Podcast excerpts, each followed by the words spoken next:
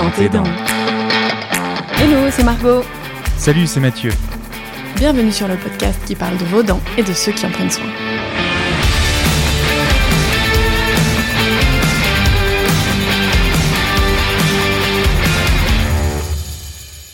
Hypnose et chirurgie dentaire. Peut-on réaliser des soins dentaires sous hypnose? Quels sont les bienfaits des soins dentaires sous hypnose pour l'organisme? A-t-on encore besoin d'anesthésie? L'hypnose médicale est-elle différente de l'hypnose de spectacle Tout le monde est-il réceptif? Cela marche-t-il aussi sur les enfants? Il était important pour nous, avec Margot, d'aborder toutes ces questions. Et nous sommes allés à la rencontre de Claude, le docteur Claude Parodi, un des précurseurs de l'hypnose en chirurgie dentaire. Nous avons découvert un personnage passionnant, qui a accepté très gentiment et avec beaucoup d'enthousiasme de répondre aux questions de Dents et Dents, le podcast qui parle de vos dents et de ceux qui en prennent soin.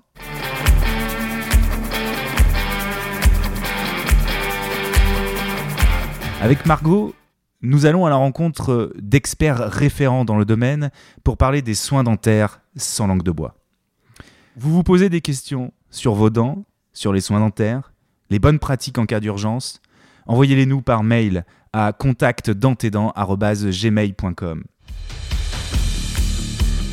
Si le podcast vous plaît, partagez-le, parlez-en autour de vous et mettez le maximum de j'aime et d'étoiles sur l'application de votre téléphone. Cela nous aidera énormément à développer ce projet. Nous comptons sur vous. Je vous laisse maintenant faire connaissance avec Claude et sa voix envoûtante. Et vous souhaite une très très belle écoute. Et surtout les amis, prenez soin de vos dents. Bonsoir Claude. Bonsoir Mathieu. Comment tu vas? Eh ben écoute, je vais bien, je vais bien, je m'éclate hein, puisque je transmets euh, ma passion, euh, ma passion pour le soin, ma passion pour l'hypnose et ma passion pour tout ce qui tourne autour de comment faire bien pour nos patients. C'est justement pour ça qu'on a pensé à toi euh, ce soir, Claude, parce que c'est intéressant de lier à la fois le soin et l'hypnose. Et nous, ce qui est important pour nous, c'est de savoir comment tu as fait pour lier les deux. Alors, pour Dents et Dents, euh, Claude, est-ce que tu peux nous commencer par nous expliquer ton parcours? Eh bien, mon parcours, il est, simple. Bon, ben, dentiste, hein, de, par, euh, par envie depuis, depuis l'enfance, par lâcheté quand j'ai réalisé que devenir médecin, c'était euh, s'occuper de la vie et de la mort des gens. Et pour moi, j'étais trop fragile pour ça. Donc, j'ai réalisé ça en troisième.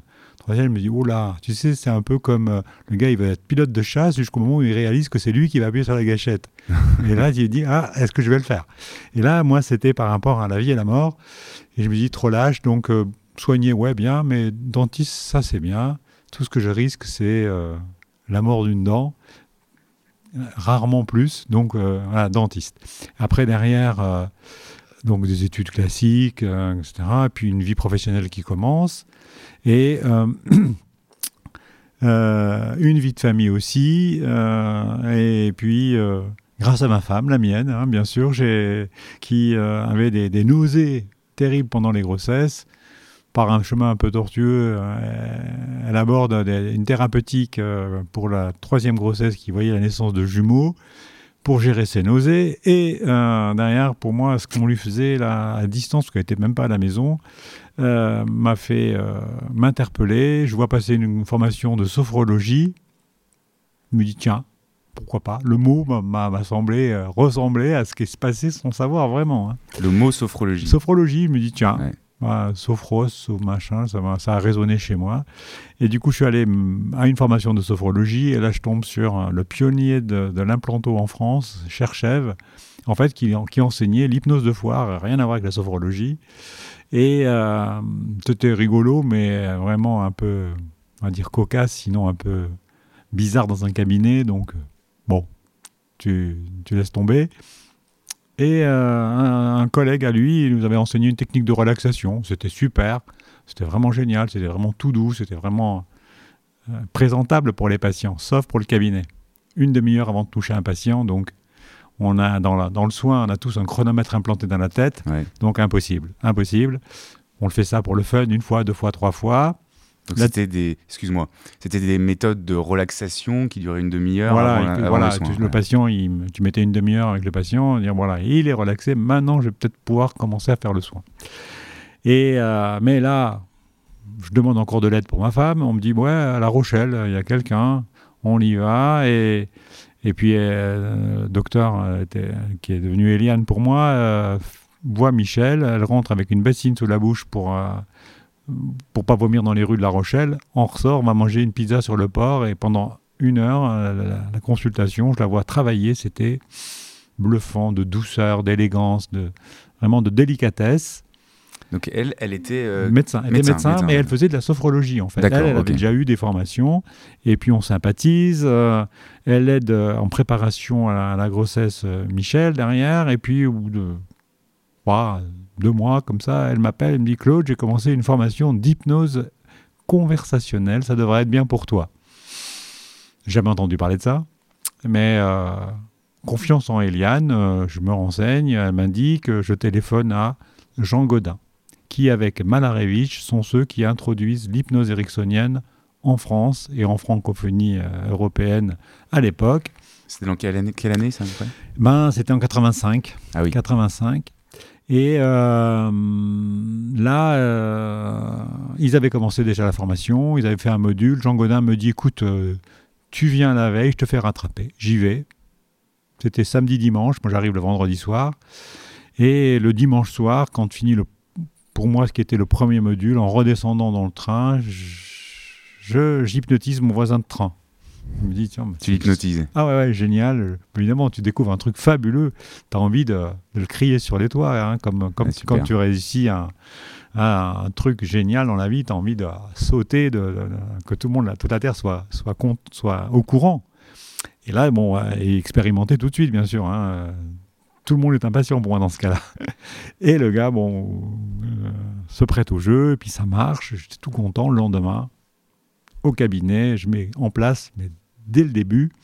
Alors bien sûr, à l'époque, c'était formé par des psys, psychiatres pour des, euh, de la psychothérapie, donc rien à voir avec le cœur de notre métier. Ce qui veut dire que euh, initialement, c'était plus les psychiatres qui pratiquaient l'hypnose? Voilà, c'est-à-dire qu'en fait, à l'époque, ils- eux étaient, eux-mêmes étaient psychiatres. hein, Malarevich et Godin étaient des psychiatres. euh, Malarevich faisait de la thérapie familiale, donc on m'enseignait l'hypnose à visée psychothérapique.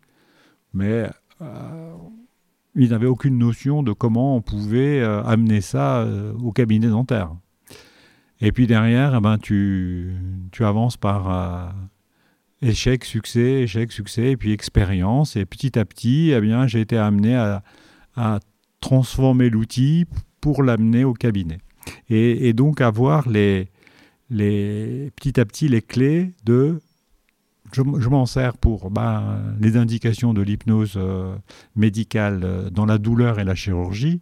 Parce que bien sûr, ce qui s'ex- ce qui s'applique, ça je ne le savais pas hein, forcément à l'époque, euh, au dentaire, qui est quand même une di- discipline chirurgicale, hein, Mm. euh, s'applique à tout type de chirurgie. Et, et donc, euh, à, se, à se dire, bon, ben, il faut des outils pour y arriver. Et j'ai défriché en quelque sorte le terrain euh, en, en- en France, hein, puisque j'étais le, le- on était deux dentistes dans la promo. Un des premiers. Voilà, on était deux. hein. Le deuxième euh, a disparu. Je n'ai plus jamais entendu parler de lui. Euh, certains pourraient croire que je l'ai trucidé pour rester tout seul, mais non, même pas. Et, et puis, donc, dé- déf- défricher le, le terrain et trouver des, des solutions petit à petit. Et je m'étais rendu compte aussi pendant ma formation, en témoignant de ce que je faisais déjà au cabinet, tiens, ça, ça, ça m'interpellait. dit, tiens, ben, moi je fais ça au cabinet. quand- Et euh, en fait, comme tous les élèves que j'ai rencontrés depuis, T'en faisais on, déjà. on se rend compte tous quand on vient qu'on fait déjà des choses naturellement parce que, bien évidemment, tout le monde galère dans son cabinet, donc tout le monde devient inventif et trouve Ouais. des choses. Euh, moi, j'y mettais aucun nom. Moi, j'y mettais euh, ben, un abord euh, sympa du patient. Quoi. Hmm. Ça, ça résonne beaucoup ce que tu dis. Ça résonne beaucoup parce que, euh, au final, tu l'as dit, quand on découvre quelque chose, on a envie de le crier sur tous les toits. Ça marche, ça marche super bien. Et euh, c'est pour ça que je t'ai demandé euh, de participer à Dans tes dents. Et d'ailleurs, je te remercie parce que de prendre ton temps pour, pour, pour répondre à ces questions. Euh, parce qu'effectivement, j'ai découvert l'hypnose, moi, auprès de toi, auprès de tes formations, et tu as été vraiment inspirant pour ma pratique et mon développement personnel. Donc, déjà, un grand merci.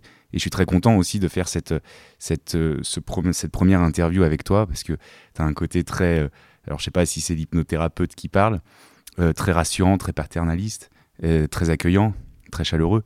Donc merci beaucoup en tout cas de Claude d'avoir accepté, d'accepter de, participer. Donc ça résonne tout ce que tu dis en fait. Ouais, alors là, tu mets une pression pas possible parce que je, sais, le je vais te raconter une bonne blague, tu sais, et puis derrière, euh, elle est bonne au départ, mais comme tu l'as annoncé super bonne, c'est dur derrière de passer. Là, bon, ce que tu viens de me dire, tu mets l'impression. C'est bien, il y a de l'émotion, c'est bien.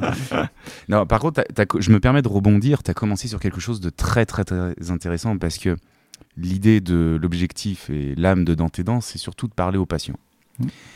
Euh, tu as dissocié tout de suite deux choses, je crois, par rapport au premier euh, médecin qui, à qui tu as vu euh, en formation, alors j'ai oublié le nom, hein. mais tu parlais d'hypnose de foire.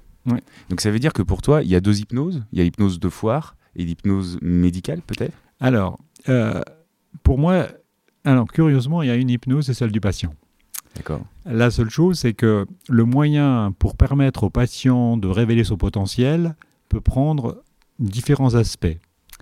L'aspect ericksonien, alors d'ailleurs, je vais faire un petit aparté là-dessus. Euh, on voit fleurir euh, des noms de toutes sortes par rapport à l'hypnose. Euh, pour moi, ben, le père, c'est Erickson. on lui doit tout. Alors, il y a un après qui va dire Moi, je fais de l'hypnose, la nouvelle hypnose, l'hypnose humaniste, l'hypnose machin, bidule. Ouais, bon, moi je trouve que c'est l'hypnose d'Erickson, quoi. Derrière, bien sûr, derrière on s'est appuyé, on est monté sur les épaules d'Erickson pour voir encore plus loin. Hein, comme euh, comme euh, un enfant, il voit plus loin que ses parents parce qu'il monte sur les épaules, il voit plus loin, mais ben, c'est de façon transgénérationnelle qu'on lui a transmis des choses. Ben, nous, c'est Erickson. Et donc ça, c'est le moyen Erickson. C'est fait de, de, comment dire, de, d'un abord du patient respectueux, même si parfois on le bouscule. Hein, on doit le bousculer pour avancer. Alors que l'hypnose euh, de foire, euh, je l'appelle comme ça de foire parce que c'est vraiment euh, de théâtre, on va être intrusif, on va brutaliser l'intimité du patient. Pour moi, c'est brutal. C'est violent. Ouais. Mm. et, euh, et euh, voir, faire croire aux patients euh, ou aux spectateurs dans les, dans les, dans les spectacles que l'hypnotiseur a un grand pouvoir. Hein. Mm. C'est l'image véhiculée de regardez-moi dans les yeux, mes yeux tournent dans tous les sens et, et voilà, vas-y, tombe, quoi, brutalement. et ça, c'est c'est délétère, c'est c'est ouais, c'est ça brusque, ça brusque le patient, alors que le patient, il a besoin ben, d'être pris euh, avec douceur. Et on le mm. sait tous, hein, euh, la, douceur, la, le respect, euh, la liberté du patient. Hein. Mm. moi, je dis souvent, l'hypnose, c'est l'école de la liberté et liberté du patient. C'est-à-dire qu'en fait, tu les accompagnes à aller chercher leurs ressources au fond d'eux, plutôt que leur imposer quoi que ce soit. Parce que c'est une crainte hein, de, de la part des patients de de, par rapport à l'hypnose, parce qu'il l'associe forcément à l'hypnose qu'ils voient à la télé, qu'ils voient dans les spectacles, et ils n'ont pas envie. Et on les comprend. Même moi, j'avais pas envie euh, de, subir ça. Bien sûr. Alors, qu'il faut savoir, c'est que on ne peut pas faire de l'hypnose euh, malgré le patient ou sans son accord. Il faut bien voir que dans, dans l'hypnose euh, donc de foire, hein, les gars, ils veulent bien, quoi.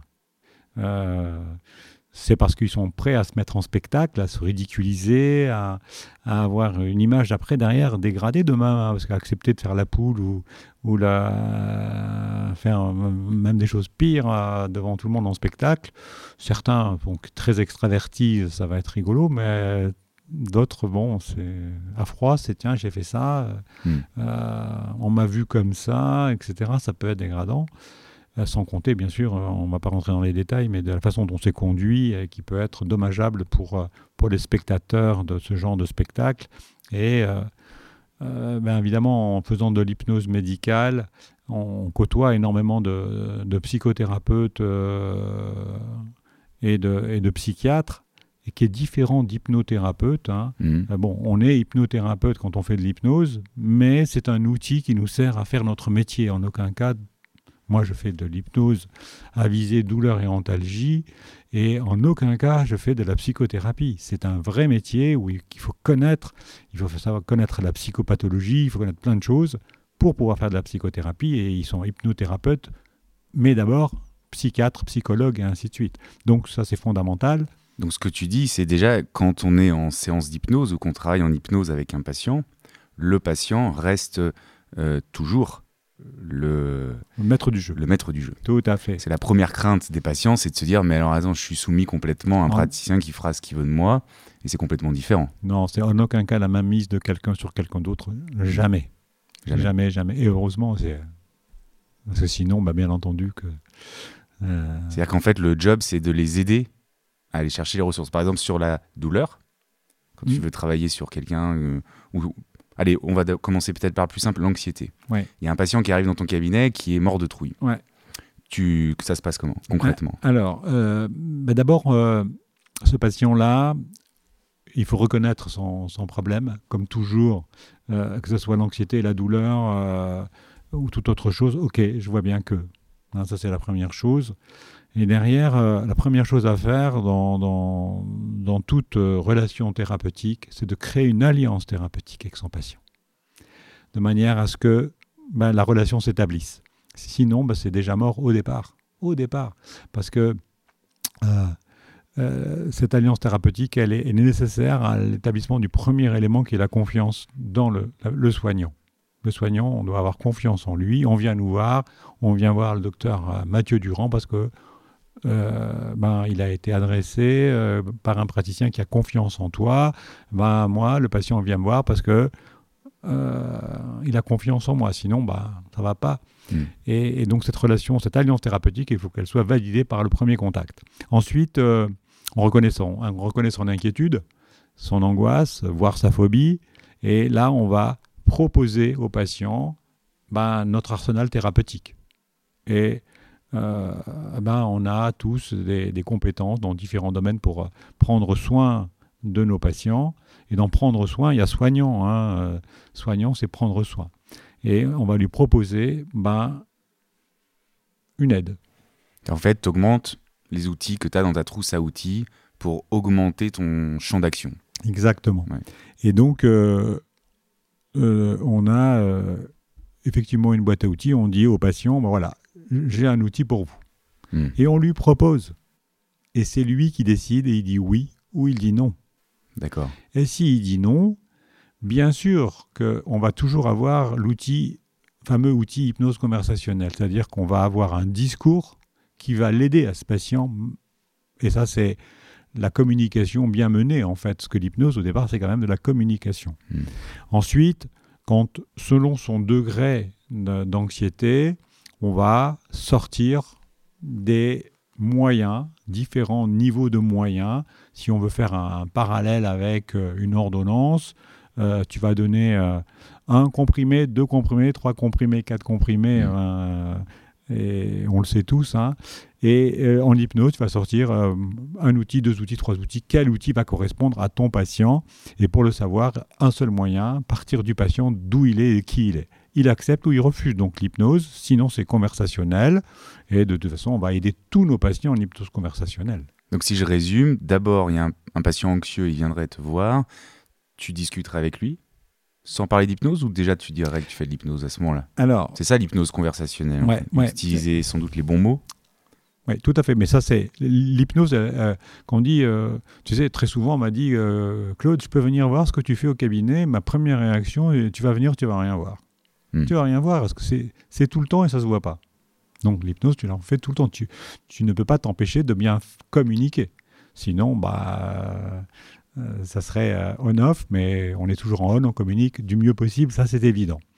Et puis ensuite, euh, là, donc on crée la relation, et puis très souvent, ça suffit. C'est très, c'est un Mm. peu fou.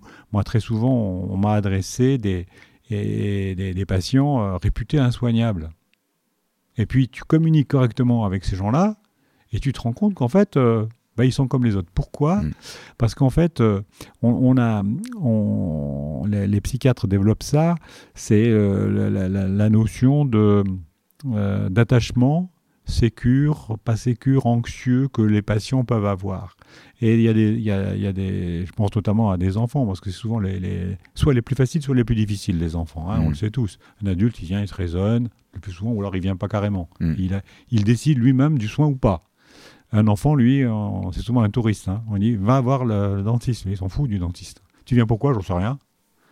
il te dit ça, le gamin. Ouais. Il n'en a rien à foutre, lui, d'avoir euh, d'avoir euh, quoi que ce soit. Et donc, euh, le, si euh, il est en insécurité, eh bien, tu dois travailler à le mettre en sécurité pour euh, le mettre dans le, dans le, dans le cycle, dans le, dans le Donc là, tu restes dans l'hypnose conversationnelle. conversationnel. qui n'a rien à voir avec la transe hypnotique qu'on peut tous fantasmer, Alors, à se dire. euh, Oui, oui et non, Ouais. parce que cette fameuse transe hypnotique, elle est constante.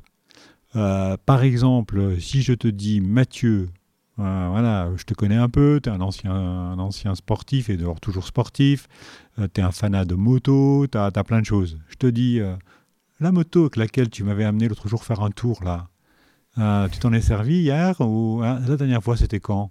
Et toi, immédiatement, tu vas venir dans, dans tes souvenirs retrouver ce moment où tu t'es servi de ta moto. Tu viens de faire une mini transe. Alors, transe, c'est un mot un petit peu perçu comme péjoratif parce qu'il est pris, il est pris directement de l'américain. Et en fait, trans, tu penses machin, magie, vaudou, etc., etc. En fait, c'est être dans un, un état d'esprit un petit peu différent. C'est ça la transe. En Mm. fait, c'est- on est dans un processus et rien d'autre. Et donc, euh, ça, on en, on en vit plein. Moi, très souvent, en rigolant, euh, je dis euh, mon meilleur hypnotiseur, ma belle-mère. Bon, euh, pauvre, euh, elle avait un- une logorée ininterrompue. au bout d'un moment, euh, tu partais, parté. Tu partais. Et elle me disait, euh, elle me disait Claude, vous m'écoutez plus. C'était vrai, quoi. Donc si je, si je résume, dans ces moments-là, tu fais partir le patient, tu l'emmènes dans son esprit, par exemple, pour que les gens comprennent bien. Et si tu as une anesthésie à faire, tu le fais à ce moment-là. Et Voilà. il se rend pas compte, son esprit est ailleurs. Il s'occupe pas de sentir son anesthésie. Voilà, on peut pas être en même temps. C'est, enfin, impossible d'être en même temps dans la douleur, par exemple, ou dans l'inquiétude et dans autre chose en même temps. Euh, tu vois, là, je viens de faire un- un- une formation sur euh, hypnose sport, entre autres, et je parlais de la douleur pendant l'effort. D'accord? Donc, des fois, tu fais du sport et tu le sais bien, d'un sportif, hein, tu peux avoir des douleurs liées à l'acide lactique ou des douleurs liées à tu as un problème. Pour ma part, il est postural, donc parfois ben, ça coince un peu. Eh bien, il est impossible d'être dans la douleur et dans autre chose. Et donc, pendant l'effort sportif, je fais une mini hypnose, mais qui dure quelques secondes, pour m'extraire de la douleur. Et je ne peux pas être en même temps dans les à deux. autre chose. C'est impossible. Moi, je fais ça pour les tatouages.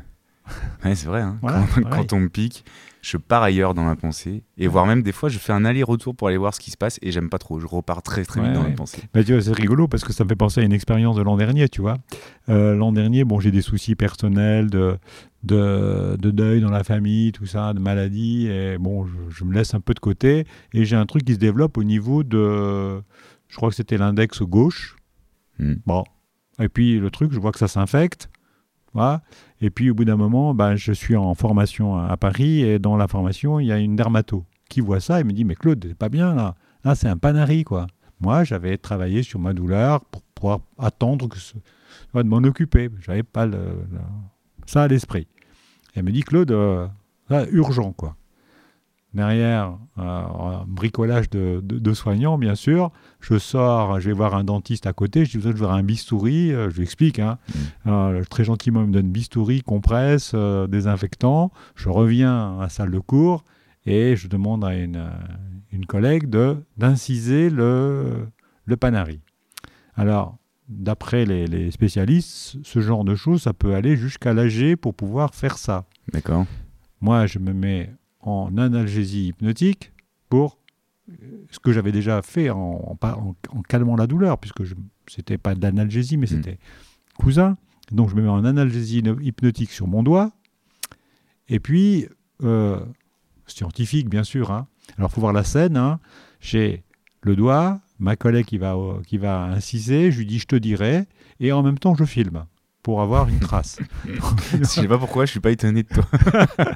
je lui dis tiens, comme ça j'aurai j'aurai une vidéo sympa. Et donc je filme et je lui dis c'est bon, vas-y. Donc elle commence. Et puis là, euh, le scientifique euh, et l'expérimentateur que je suis se dit pendant ça, euh, on m'avait dit que c'était terrible en douleur, je vais vérifier. Donc du coup, j'arrête. Je reviens dans mon doigt. Hmm. Ça a duré un milliardième de seconde. C'était une douleur, mais terrible. Et du coup, que j'ai fait un aller-retour, mais tout de suite pour m'extraire de la, de la douleur. C'était, mais waouh C'est comme des trucs où tu douilles, quoi. Bon, t'es un, euh, un ancien rugbyman. Moi aussi, j'étais un rugbyman, un garçon, donc des coups, des machins, t'en Mm. prends, tu douilles. Ah, les coups, tu sais, quand tu prends un pet sous le nez, là, qui te remonte Ouais, dans, dans- dans le sinus, ah, attends, tu- tu- tu- ben, c'était rien, quoi. Côté Mm. de ça, quoi. D'accord. Donc t'es vite reparti. Ah, Je suis vite reparti, quoi. Finalement, peut-être les, les fakirs étaient les premiers à faire de l'auto-hypnose alors. Alors, bah, il y a une sauce d'abstraction. En même temps, le- les, fakirs, il y a un truc qui est rigolo quand même, c'est que plus tu as de pics, moins tu souffres. hein. D'accord. Parce que tu répartis la pression, ça, de la physique. c'est comme l'histoire, tu sais, la, la marche sur le feu. Tu connais? Ouais. Hein? Bon, alors les mecs, ils font des séminaires euh, pour apprendre aux, aux collaborateurs à marcher sur le feu pour l'entreprise, etc. Ah oui, d'accord. Tu connais? En fait, c'est du pipeau. D'accord. Parce que, en fait, la braise, la braise euh, a l'extérieur froid. D'accord. Donc tu peux prendre la braise rapidement, tu fais l'expérience, tu as ton, ta cheminée, tu as une braise qui tombe devant, tu la prends et tu la, tu la jettes dans le feu. Tu la fais de façon brève. T'as rien. Tu sens rien. Moi j'ai des petits-enfants, euh, quand ils me voient faire ça, ils pensent « Waouh, papy, c'est... Attends, Le mec, il est fort, que dalle C'est froid. C'est le coup du fakir qui a plein de pics. Quoi. Maintenant, cela étant, Il fallait quand même le faire. il faut le faire. Donc, si j'ai bien compris, tu aides les gens à faire la même chose que tu as fait sur ton doigt. C'est-à-dire que tu les accompagnes à gérer leur douleur, leur anxiété, leur stress. Ouais. Tu les mets dans de bonnes conditions. Voilà, exactement. C'est-à-dire en fait, euh, quel- quel- on, va, on va repartir, si tu veux, sur les indications de, de qu'est-ce qu'on va faire avec l'hypnose dans le cabinet. Hmm. La première, tu vois, qui me vient à l'esprit, c'est mettre une ambiance de feu dans le cabinet. Parce que dans la mesure où tu sais communiquer correctement avec tes patients, tu vas communiquer également correctement avec tous ceux qui t'entourent. Et les principaux, c'est quand même les gens qui bossent avec toi. Euh, Moi, j'ai l'habitude de dire, quand je vais dans un hôtel, la personne la plus importante de l'hôtel, tu sais qui c'est? La femme de ménage. Hmm. Parce que si l'hôtel est dégueulasse, t'as as beau avoir, euh, euh, je sais pas moi, des dorures au mur, il est dégueulasse, quoi. Ouais. Hein, c'est d'accord? Le cabinet, c'est pareil. La personne la plus importante, bah, c'est celle qui t'empêche d'avoir de la poussière socialytique, qui, t'en- enfin, qui fait que tu arrives, toi, et tout va bien. Et cette personne-là, elle a besoin de considération, parce qu'elle est importante. De toute façon, c'est un être humain, donc il est important. euh, on, euh, on partage les, mêmes, les mêmes avis sur euh, la nature, sur la, sur la, la vie sur Terre. Et ben, un être humain, euh, c'est précieux, donc tu dois le respecter. Si tu le respectes, l'ambiance est bonne, Hmm. forcément. Donc ça, ça commence par là. Tu veux dire que tu commences déjà à faire de la... La communication co- bien faite Ouais. et de Ah. l'humain, quoi. avec tes collaborateurs. Les collaborateurs, y compris le- euh, les, les fournisseurs, euh, Ouais. avec tout le monde. Avec hein. tout le monde, en fait. Tous- tous ceux qui travaillent autour de toi. Puis ensuite, euh, deuxième étape, c'est le patient, l'accueil. Bah, il doit être soigné, quoi. Il doit Mm. être soigné. Et s'il est bien accueilli, bah, il a envie de venir. Mm. Et puis après, derrière, tu montes dans les, dans les trucs, tu as les patients, bah, il a un petit, une petite inquiétude. Tu vas gérer. Il a une grosse inquiétude, tu gères. Et puis après, tu as les écueils de, euh, du soin. Ça commence par, bah, tu dois ouvrir la bouche. Tu dois l'ouvrir grand. Mm. Tu dois tenir, euh, tu es un endodontiste, hein, tu sais très bien que tenir longtemps, même avec la digue, euh, la bouche ouverte, quand on fait des interventions de plusieurs heures, le patient, ah, il faut qu'il fatigue, fatigue. fatigue. Donc là, tu- avec l'hypnose, tu l'aides. Mm. Tu vas avoir euh, moins de fatigue euh, musculaire. Ensuite, Donc, tu une as meilleure acceptation du soin pendant Ouais, toutes tes bien entendu, bien entendu, parce que Mm. euh, tu sais, par rapport à ça, moi au début, j'avais, je m'étais marré au début où je faisais de l'hypnose. Tu as des patients, ils arrivent, comme curieusement, quand tu sais faire quelque chose, tu as les patients qui vont avec au niveau de tes connaissances. Ça, c'est très rigolo, tu as dû l'observer. Hein Mm. tu apprends un nouveau truc. euh, tu vois, par exemple, moi, quand je me suis formé à, l'occluso, d'un coup, d'abord, je les voyais, les cas d'occluso, et puis après, ils, ils- ils venaient tout seuls, quoi. Mm. On a l'impression que les gens, ils savent, quoi. et là, c'est pareil. Donc, euh, euh, l'hypnose, ben, c'est pareil, et Donc là, les notions de fatigue, les notions d'ouverture de bouche, les notions de salive aussi, à réduire la salivation. Les réflexes nauséeux les réflexes nauséeux, mais là, tu as déjà, dans, dans, dans, dans la bouche, tu as déjà bossé. Hein. Voilà, Mm. des, des fois, c'est. Moi, j'ai eu le cas de patients qui voient le miroir et qui commencent à, Ah oui, avoir des nausées. Mm. Donc là, bien sûr, tu as les, les réflexes nauséeux, c'est une indication majeure de, de l'hypnose. Et ça, tu penses que c'est une hypersensibilité ou alors c'est vraiment quelque chose dans son euh, dénouement euh, psychique qui se met en place Ouais, et qui est ouais. une phobie euh, que, Ouais, ouais. que son cerveau met en place quoi, en Ouais. fait. Alors, très, souvent, très souvent les, pa- les patients nauséeux, ils, me disent je peux rien avoir dans la bouche, etc. Mm. Et moi, je les regarde avec l'air bête, tu sais, dire donc vous mangez rien, c'est Mm. sous perf, quoi. Hmm.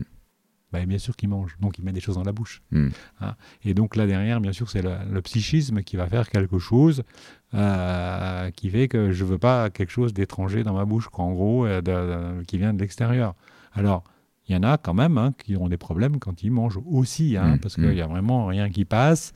Donc bon, évidemment, là, on va aider nos patients. euh, Voilà, donc là, l'hypnose va aider euh, au cerveau à accepter ce qui se passe, C'est-à-dire qu'en fait, euh, pour faire simple. Voilà, le Ouais. patient, le- le- on va aider le cerveau à trouver des solutions. En fait, si tu veux, on est des déclencheurs de mise en, en avant des solutions du patient. Et il a des solutions pour régler le problème. Euh, et c'est vraiment, euh, c'est vraiment étonnant. Dans tes dents. Les soins dentaires sans langue de bois. Et ça va jouer aussi sur les douleurs post-opératoires, parce que ça, c'est quand même un sujet qui est euh, assez important. Tout ce qu'on fait, euh, ça a un impact. Bien sûr. Après, l'organisme doit cicatriser, s'adapter. Est-ce que ça joue l'hypnose pour ça? Alors c'est une très bonne question, Mathieu, parce qu'en fait, tu le sais très bien, on est, on est des cliniciens tous les deux, et euh, tous ceux qui nous écoutent aussi, bien sûr. hein. On sait très bien que les patients angoissés euh, à problème, c'est eux qui ont les problèmes derrière. Hmm. Hein, c'est souvent le cas. Quand le patient est détendu, souvent, ça va bien derrière. Hmm. Parce qu'en même temps, il y a deux, deux effets qui se coulent quand le patient est détendu. D'abord, lui, il va bien, et derrière, il cicatrise bien. Et en plus, patient détendu, nous détendus. Et Hmm. donc, nous, on bosse mieux, Ça, c'est cool, vrai. et donc on va faire du meilleur boulot. C'est un outil pour nous aider aussi à faire du meilleur boulot, l'hypnose, parce que on obtient des patients détendus, relâchés, qui ouvrent facilement la bouche, qui est qui qui bougent pas, qui sont capables de rester euh, euh, sans, sans déglutir pendant une heure. Ils vont déglutir quatre fois en une heure s'ils Mm. en avaient besoin. Donc en fait, euh, nous, on est des, des positions, situations tranquilles de travail, donc on va bien travailler. Et de plus, eh bien, l'hypnose, de fait, permet une meilleure cicatrisation. Une étude avait, Mm. a été faite euh, à Liège chez Marie-Lise Fémonville, qui est celle qui a fait rentrer l'hypnose dans le monde de la science, dans la reconnaissance, puisqu'elle a montré par l'imagerie euh, des, des PET scans que effectivement des choses se passaient au niveau du cerveau avec l'hypnose. Et elle a, c'est elle qui a initié ce qu'on appelle l'hypnosédation, c'est-à-dire éviter l'AG pour faire des, interventions chirurgicales et notamment énormément de, de thyroïde. Et elle a eu des études sur, bien sûr, la, je crois qu'elle, euh, bon, le chiffre exact, je m'en souviens plus exactement, mais entre 8 et 12 000 interventions chirurgicales euh, étudiées et, et évidemment, on obtient une meilleure cicatrisation, moins de douleur. Moins de douleurs post-op, etc. De toute façon, Et- tout ce qui, tout ce qui, bah, j'ai un, j'ai un ami là qui est en train de publier une étude sur euh, l'anxiété préopératoire et la corrélation avec les douleurs post-opératoires. Bien sûr. Tout se passe mieux, même comme tu dis. Ça, c'est, c'est- j'ai- j'ai- j'aime bien ce que tu dis. J'aime beaucoup parce que, comme souvent d'ailleurs, j'aime beaucoup parce que euh, tu montres là que soigner les dents, enfin soigner même dans tout euh, cas de figure, c'est un travail d'équipe. Mm. Et il faut que les deux soient bien, le patient et le praticien. Alors, tu vois, ce que, ce que tu dis par rapport à la, à la, à la douleur post-op. Un truc, tu dis soigner les deux. Et euh, moi, quand, euh, bon, quand je faisais un travail dans lequel j'étais content de moi, je me disais, bon, c'est bon, on a bien, on a bien bossé. Mm. Je- euh, je- J'espère que ça se passait, ça se passait souvent quand même. Bon, des fois, tu sais que t'as merdé, t'as un truc, t'as un problème. Et euh, bon, passez bien, soin terminé. Je terminais et disais au patient, on a bien travaillé, Mm. vous, l'assistante et moi. Ouais. Et c'est un travail d'équipe. Et le patient est impliqué. Il a bien bossé dans le soin, il va bien bosser après. Ouais, je fais pareil aussi. Ouais. Euh, ok, super. Alors, euh, bon, on comprend bien l'application de l'hypnose.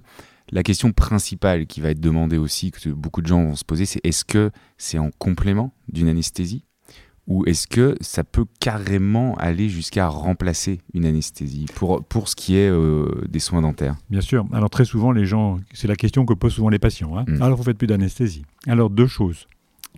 Euh, oui, on peut faire tout type d'intervention sans anesthésie du tout. Euh, D'abord, tout à l'heure, je te parle par rapport à Mm. mon propre doigt Même chirurgical. chirurgical.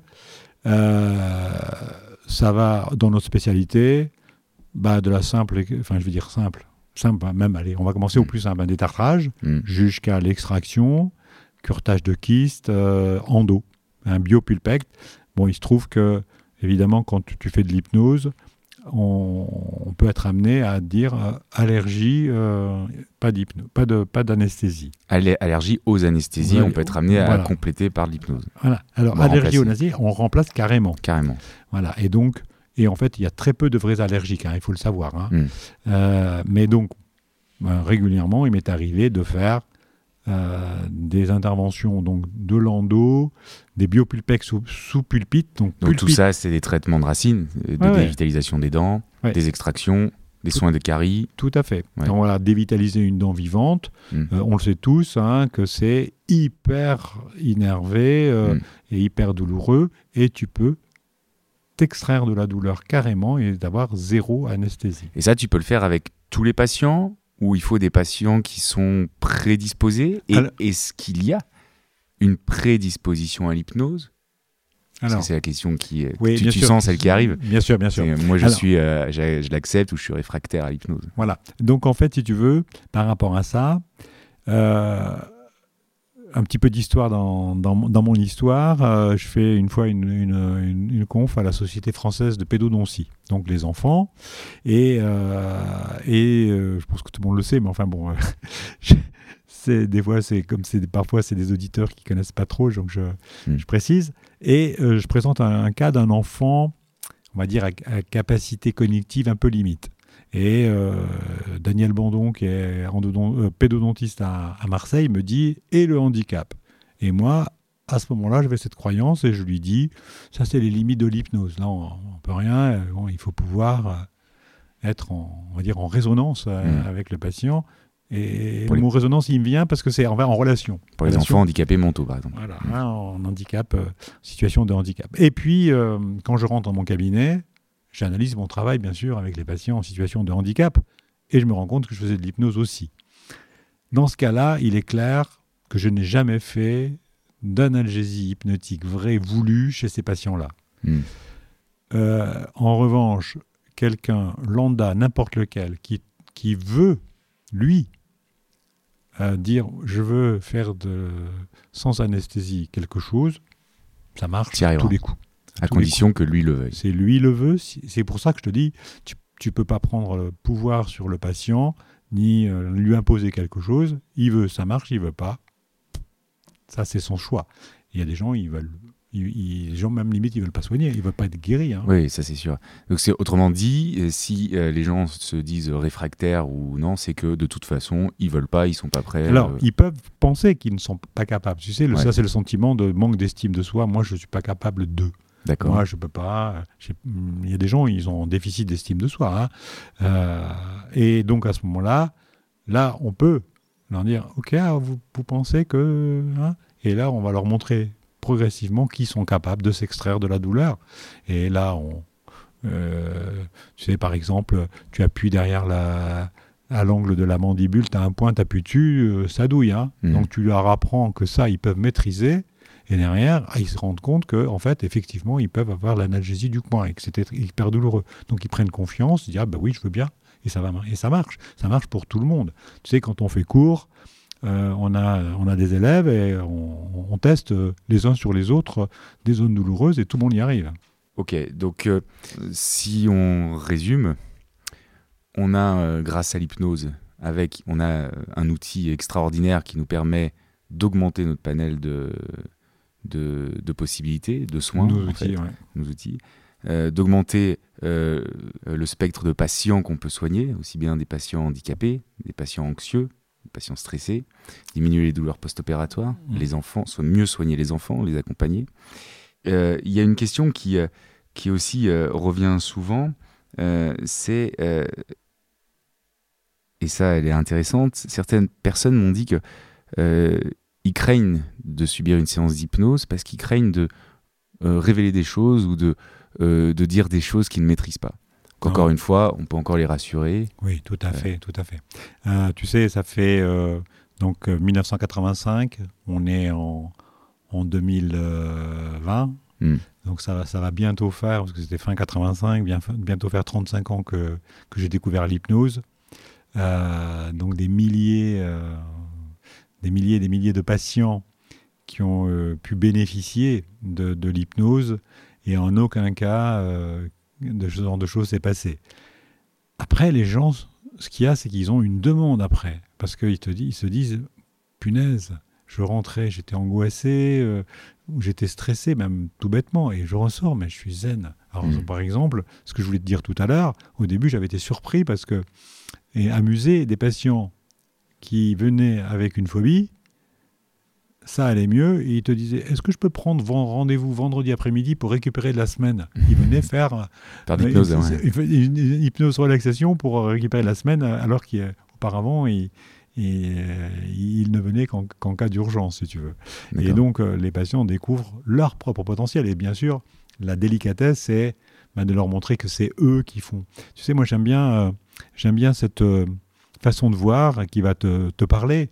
hein, euh, euh, Il y a euh, Paul Valéry, le poète, avait dit Le poète écrit une poésie. Il la transmet à quelqu'un qui va être inspiré par la poésie.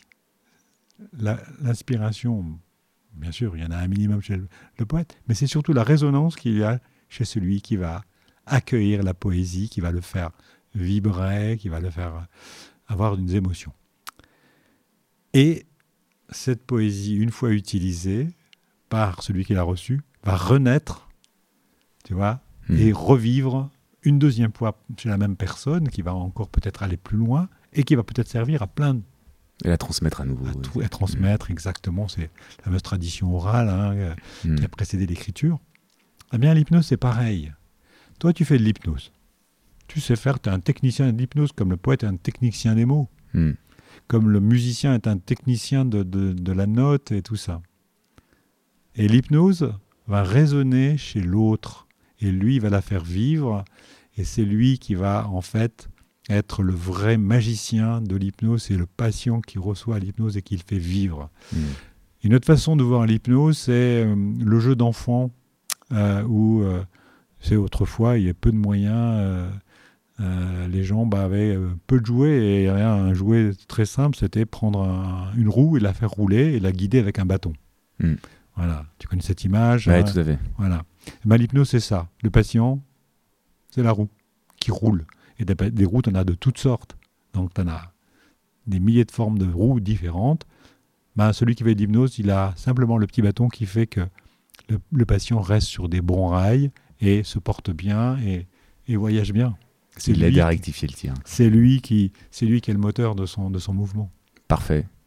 Bah écoute, merci Claude euh, pour cette belle, ce, ce bel échange. Euh, Peut-être avant de terminer, euh, puisqu'il nous reste encore quelques minutes, une question pratico-pratique. Un patient anxieux de ses soins dentaires qui a envie de se faire soigner la bouche, ou euh, voire même qui doit gérer son enfant qui est très anxieux sur les soins et qui euh, entend peut-être ce podcast, se dirait bon alors ok très bien ça marche l'hypnose ça fonctionne bien et quand il y a des gens qui savent bien le faire etc. Comment je fais maintenant pour trouver des praticiens qui la pratiquent? Vers qui je me tourne? Bien sûr. Alors, euh, je vais quand même rajouter un- une chose que tu connais bien, qu'on n'a pas abordée, et qui est très, qui est très amusante et, qui paraît incroyable. Euh, avec l'hypnose, on peut gérer le saignement. Alors Oui, c'est vrai. C'est assez étonnant, euh, parce que ça nous paraît maintenant tellement naturel que finalement tu l'oublies. Mais, et moi, je sais que très souvent, c'est la première chose qui surprend les soignants. Et en fait, euh, là, on va parler d'un- d'un- de neurosciences. Euh, on a au niveau du cerveau ce qu'on appelle des neurones miroirs. Et quand on voit quelqu'un saigner, nous-mêmes, on fait une vasoconstriction, on va diminuer nos vaisseaux. Et donc, on est capable de diminuer le diamètre des vaisseaux. Eh bien, en hypnose, on est capable de arrêter un saignement. Alors, bien sûr, comme je dis souvent, si c'est au niveau du cou et qu'il y a une entaille de 2 cm, l'hypnose s'appelle SAMU. Mais dans les saignements qui nous occupent à nous, il est extrêmement aisé d'arrêter un saignement comme de réduire une salivation. Euh, voilà. Et ça, c'est aussi un outil très intéressant parce que, eh bien, quand on parlait tout à l'heure de douleur post-opératoire, il y avait le corollaire, c'est l'absence de saignement, notamment après une chirurgie. Et on sait très bien, nous, que quand il n'y a pas de saignement dans une alvéole, mmh. derrière, on va avoir un problème. Et là, on va faire l'effet inverse. On va amener du sang provoquer le saignement. Et donc, euh, pour remplir l'alvéole, pour avoir une bonne cicatrisation. Et alors après, par rapport à ta question sur comment trouver, comment se tourner vers... Alors, euh, il est interdit par le Conseil de l'ordre, et c'est normal, de faire de la publicité pour nos métiers de, soignants. En revanche, rien n'interdit eh bien, de, de, de demander à des gens comme moi qui a formé, qui est, formé, pardon, euh, beaucoup de, confrères euh, partout en France et, et de, euh, des pays francophones limitrophes ou, ou, de francophones qui venaient même de pays comme par exemple une roumaine est venue donc mm. et qui parlait français bien sûr hein. et bien de, de me demander bon voilà est-ce qu'il y a quelqu'un près de chez moi euh, pour euh, prendre en charge, grâce à l'outil hypnose, euh, des soucis. Oui, parce que ça me permet, bah, juste avant de terminer, sur les, formations des praticiens. Il y a quand même des formations très solides dont tu, voilà. que, tu donnes. Il y a des, aussi des diplômes universitaires. Il y a, il y a plein de choses pour ça. Ouais. Et est-ce qu'il y a une société scientifique nationale, peut-être d'hypnose, ou quelque chose qui regrouperait un peu les... Tout à fait, tout à fait. Alors, enfin, pour ma part, euh, je fais partie de la Confédération francophone d'hypnose et de thérapie brève. Ça regroupe tout ce qui se fait en hypnose de, sérieux euh, en francophonie. Ça va de la douleur à la psychothérapie. Et euh, il y a des limites claires entre les, entre les deux. Les psychothérapeutes, surtout pas de douleur, parce que bah, nous, on sait très bien que la douleur, c'est euh, le mal a dit quelque mm. chose, hein, et donc on sait très bien qu'on doit avoir un diagnostic sérieux sur la douleur, et le, lui, le, psychothérapeute, le, euh, le psychiatre, bah, il connaît la psychopathologie, lui, et on, chacun, chacun sait soi, et les vaches sont bien gardées. Hein. Et là, c'est pareil. donc la Confédération, bien sûr, euh, a des instituts de formation de, de, toutes sortes. Après, les formations, eh bien, elles prennent différents aspects. Et ça, c'est bien sûr euh, une question de, comme je dis souvent, de, de relation avec euh, le, l'enseignant. Il faut que ça, ça matche de la même façon qu'on soigne. Hmm. On ne peut pas soigner tout le monde parce que des gens ne nous correspondent pas. Eh bien, il est difficile d'enseigner à tout le monde aussi parce qu'il y a des fois des personnalités qui ne marchent pas et ça ne marchera pas. Donc, euh, heureusement, il y a des diversités. Donc tu reviens sur cette relation de confiance patient-praticien. De relation, qui de relation essentielle. essentielle. Et ça va dans l'enseignement, ça va dans les amis. Euh, on est, on est amis avec certaines personnes, plus ou moins, et puis d'autres, ben, ça ne matche pas. En revanche, très souvent, il y a des, gens, qui disent, oh, les patients, il y en a, c'est terrible, des gens pas possibles. Il faut savoir que ce sont des gens qui souffrent. Parce que les gens qui sont bien dans leur peau, dans leur tête, ben, tout va bien pour eux, ils vont pas venir polluer, être toxiques pour les autres. Et l'hypnose permet de corriger le tir et de rendre des gens, de d'aider ces gens-là à devenir mieux dans leur, dans leur relation aux soins. Déjà, et c'est déjà pas mal. Ouais, carrément. Déjà pas mal. Euh, une dernière petite question. Je te remercie d'ailleurs d'avoir rebondi sur, la, sur le saignement. moi, pour l'avoir vécu sur des patients, c'est d'une efficacité redoutable. Euh, il y a, tu sais, des patients qui serrent très fort les dents euh, la nuit, qui usent leurs dents, on appelle ça le bruxisme.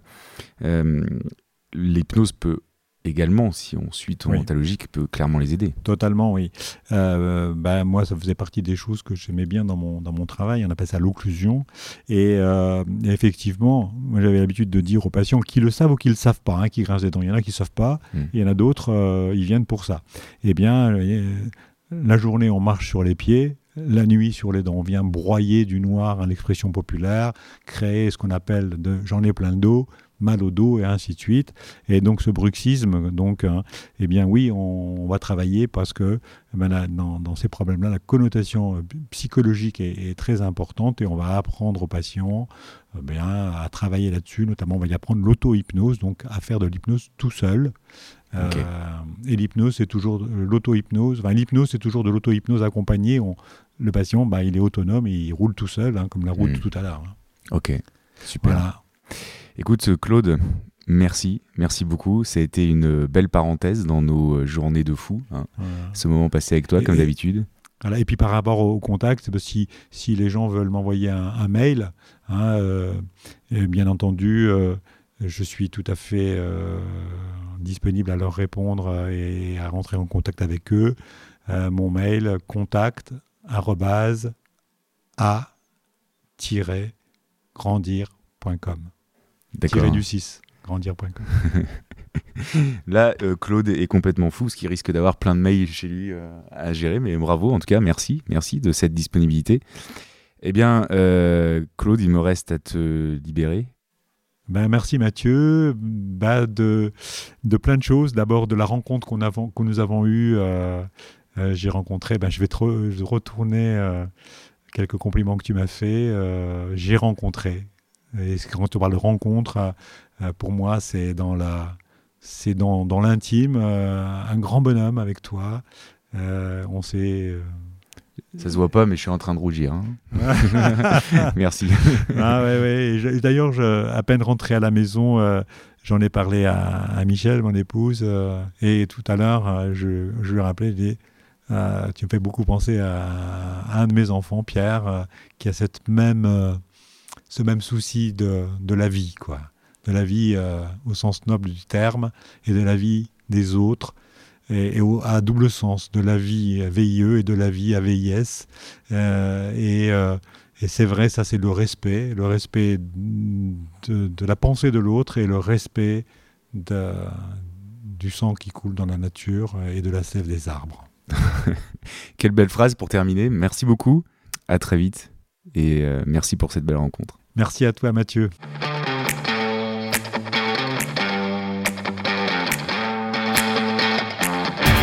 Voilà les amis, j'espère que cette rencontre vous a plu. En tout cas, avec Margot, ça a été pour nous un sacré moment d'échanger avec Claude.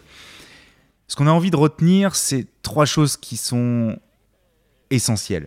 La première, c'est que l'hypnose n'est qu'un outil et qu'elle nous permet d'aller chercher les ressources que nous avons tous au fond de nous. Ce qui veut dire que tout le monde est réceptif à l'hypnose et tout dépend de lâcher prise de chacun. La seconde, c'est qu'il faut impérativement dissocier l'hypnose de spectacle de l'hypnose médicale. L'hypnose de spectacle fait beaucoup de tort à cette discipline. Et le troisième point, retenez que les techniques d'hypnose médicale améliore significativement le confort du patient pendant les soins, mais également aussi pendant les suites post-opératoires. Si vous avez aimé l'épisode, parlez-en autour de vous. Posez-nous vos questions par mail et sur les réseaux sociaux via Facebook et Instagram. Dans tes dents est à retrouver sur Apple Podcast, Spotify, YouTube et également toutes les autres plateformes d'écoute. Merci beaucoup de nous avoir écoutés à très bientôt et surtout, prenez soin de vos dents, les amis.